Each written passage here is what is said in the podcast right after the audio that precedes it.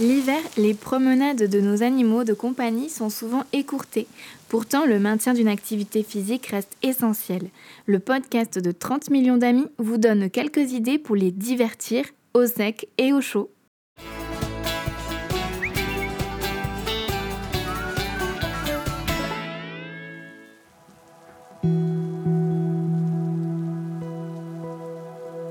Premier jeu, un parcours d'agilité intérieure. Pourquoi ne pas organiser avec ces meubles un petit parcours pour occuper ces chiens?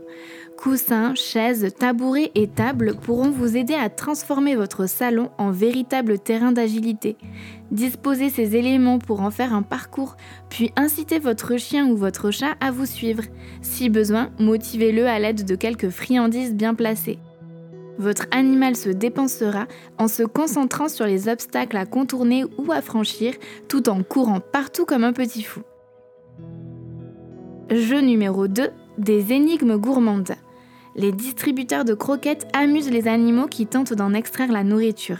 Ils leur permettent également de retrouver leur geste inné de recherche de nourriture, de pratiquer une activité physique, mais aussi de manger plus lentement, sans excès, ce qui permet d'éviter l'embonpoint.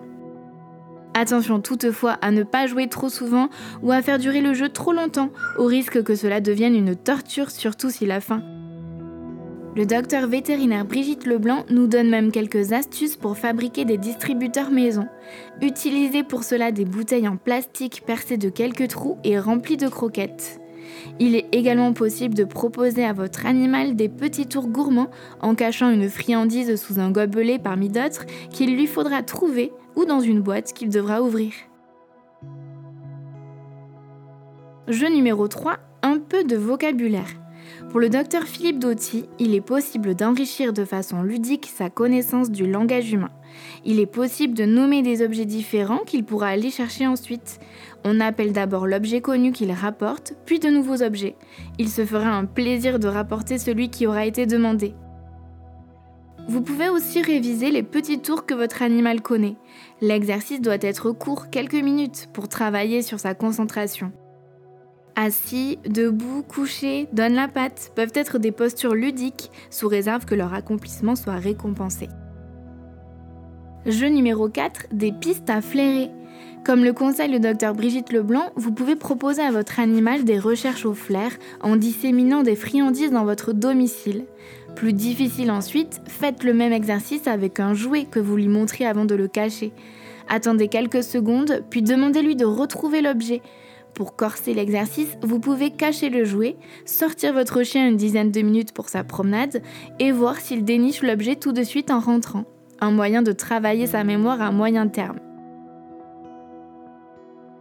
Jeu numéro 5, une partie de cache-cache. Allez vous cacher dans une pièce et demandez à votre chien de venir vous chercher. Pour compliquer le jeu, éteignez la lumière. À chaque fois qu'il vous trouve, félicitez-le. Les chats aussi aiment ce jeu. Se cacher et s'immiscer dans les endroits les plus inaccessibles sont des comportements ancrés dans la nature du chat. Vous pouvez donc le laisser entrer régulièrement dans les placards avant d'aller le surprendre dans sa cachette. Mais pour que vos animaux combattent l'ennui et libèrent leur excitation, le tout sans danger, quelques précautions s'imposent. Tout d'abord, variez les jeux d'un jour à l'autre en veillant à ce que les séances n'excèdent pas une quinzaine de minutes. Ensuite, assurez-vous que les chiens et chats ne se blessent pas dans l'enthousiasme. Les jeux doivent toujours les ménager.